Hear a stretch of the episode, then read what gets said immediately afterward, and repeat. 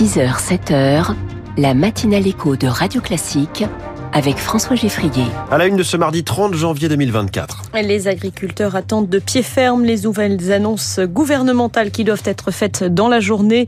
Nous irons sur l'un de leurs campements sur une autoroute d'Île-de-France. Les Français frileux, voire carrément hostiles à la psychiatrie. Face à ce constat, la profession lance une campagne d'information, d'autant plus que la pandémie a fait exploser les troubles psychiques. Et puis le Parlement espagnol s'apprête à valider une loi qui prévoit l'amnistie des séparatistes catalans, texte très controversé, très politique aussi. Toyota, champion du monde, plus de 11 millions de voitures vendues en 2023, mais un petit scandale de moteurs truqués en ce début 2024. On va le voir dans les titres de l'économie à 6h10. 6h15, la France de demain, une France qui prend soin de ses ados, de ses jeunes adultes et de leur santé mentale. Un peu de coaching dans un quart d'heure. Et puis les classiques de l'économie, c'était le cœur des réformes d'Emmanuel Macron à son arrivée à l'Elysée. Comment mesurer le coût du travail? Avec Natacha Valla à 6h20.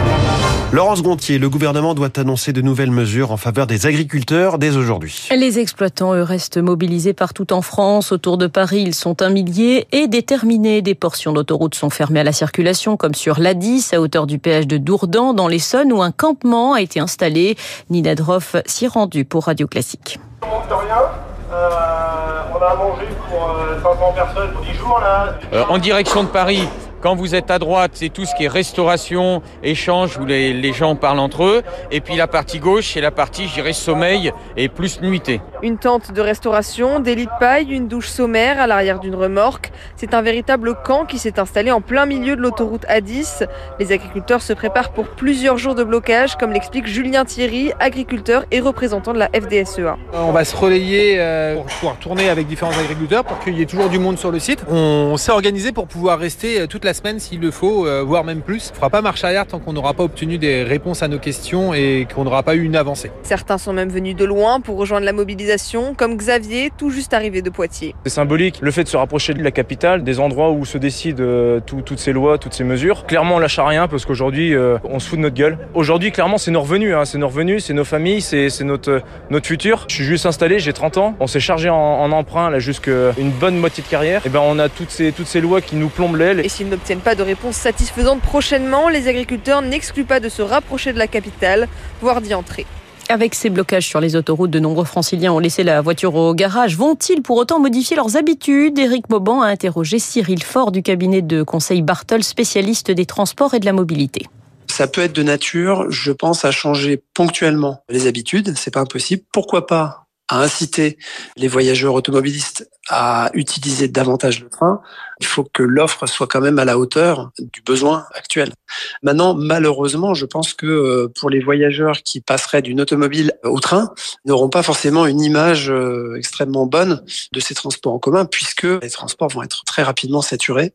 Si on est sur une crise dure sur un mois, là, oui, ça va avoir une incidence importante. En revanche, si on est sur euh, une affaire de quelques jours, je pense pas que ça change durablement les habitudes qui ont déjà, d'ailleurs, fondamentalement évolué. Parallèlement au mouvement de contestation des agriculteurs, les industriels et les distributeurs ferraillent toujours pour fixer les prix des produits alimentaires. Ils ont jusqu'à demain soir pour se mettre d'accord et c'est loin d'être gagné. Les plus petites entreprises ont achevé leurs négociations il y a 15 jours et le résultat est alarmant, dénonce la coopération agricole qui représente plus de 2000 coopératives françaises.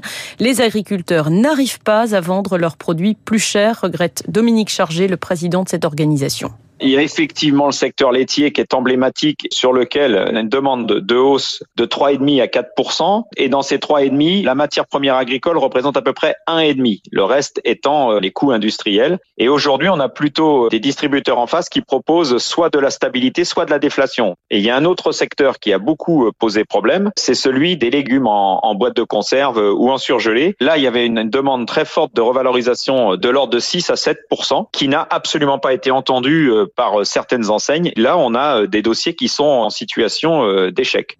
Un propos recueilli par Zoé Pallier. C'est dans ce contexte cet après-midi que Gabriel Attal doit prononcer son discours de politique générale devant le Parlement, gouvernement devant un gouvernement euh, incomplet.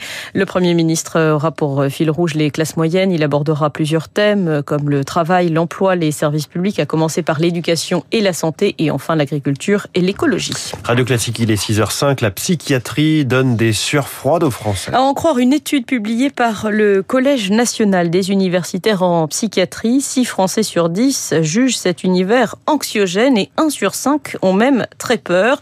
Psychiatrie ne rime pourtant pas qu'avec camisole, enfermement et sédatif, souligne le, collège universitaire qui lance une grande campagne d'information. Il y a urgence, la pandémie a fait exploser les troubles psychiques. Un Français sur 5 est désormais concerné. Rémi Fister.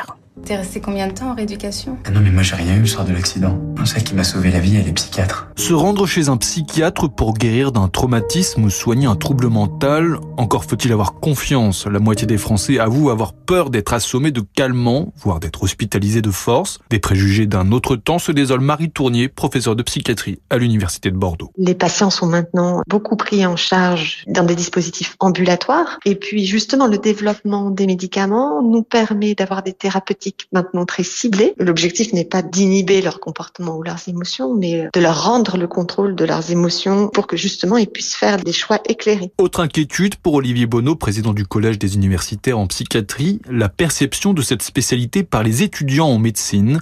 40% disent s'en détourner par peur des maladies mentales et plus de la moitié la jugent inintéressante. Je suis presque tombé de ma chaise. La recherche aujourd'hui en psychiatrie, elle est extrêmement vaste. Elle va des neurosciences jusqu'aux sciences humaines. La psychiatrie s'intéresse quand même au fonctionnement du cerveau. Aujourd'hui, l'intelligence artificielle a besoin de psychiatres. On a une recherche qui se développe de manière spectaculaire, extrêmement variée. L'an dernier, fait historique, à l'issue du concours de médecine, un dixième des places de psychiatrie sont restées vacantes. Une sortie de crise se dessine au centre Pompidou à Paris après trois mois de grève, la plus longue de son histoire. La nouvelle ministre de la Culture, Rachida Dati, a signé un protocole d'accord avec les deux syndicats majoritaires, la CFDT et Force ouvrière. Le texte vise à protéger les agents du musée qui doit fermer pendant cinq ans pour euh, d'importants euh, travaux de rénovation. Alexis Fritsch, secrétaire général de la CFDT Culture, s'en réjouit. C'était aussi une demande de la part d'une partie des salariés hein, de pouvoir sortir de cette crise. Il y a deux garanties que nous demandions. C'est le maintien de l'emploi et d'autre part qu'il n'y ait pas d'externalisation. Ça veut dire qu'on n'aille pas remplacer de l'emploi public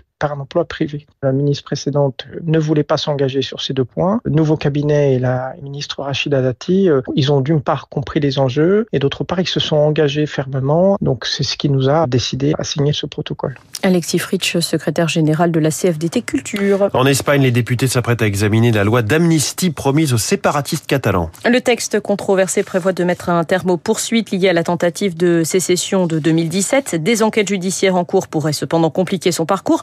Le week-end dernier, des dizaines de milliers d'Espagnols ont manifesté leur opposition.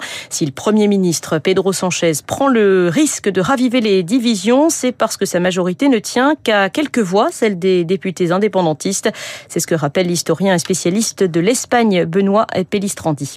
Une loi d'amnistie rédigée par ceux-là même qui vont en être les bénéficiaires, c'est quand même de qualité démocratique extrêmement douteuse. Et c'est la raison pour laquelle on a aujourd'hui un débat politique et social particulièrement crispé. On a le sentiment que c'est la classe politique qui s'auto-amnistie et que le Parti socialiste cède aux indépendantistes catalans uniquement pour rester au pouvoir. Mais on sent bien, y compris dans l'électorat, que euh, par exemple, seuls 40% des électeurs socialistes soutiennent cette loi d'amnistie. On est vraiment dans une opération qui risque d'avoir un coût politique week extrêmement lourd pour le Parti socialiste. L'historien et spécialiste de l'Espagne, Benoît Pellistrandi. Anthony Blinken a évoqué un réel espoir d'une proche libération des otages retenus par le Hamas sur la bande de Gaza. Le secrétaire d'État américain a par ailleurs exigé de l'Agence de l'ONU pour les réfugiés palestiniens qu'elle enquête sur les accusations selon lesquelles certains de ses employés seraient impliqués dans les attentats commis par le Hamas le 7 octobre, tout en jugeant son travail indispensable à Gaza. Le secrétaire général de l'ONU doit quant à lui réunir les différents donateurs de l'agence pour tenter de maintenir son financement après les suspensions en cascade. Merci, c'était le journal de Laurence Gontier. On vous retrouve tout à l'heure à 7h. Toyota entre célébration de sa place de numéro 1 mondial incontesté et scandale sur des moteurs truqués façon Volkswagen. Les titres de l'économie dans un instant, puis ce sera la France de demain avec la plateforme I Am Strong.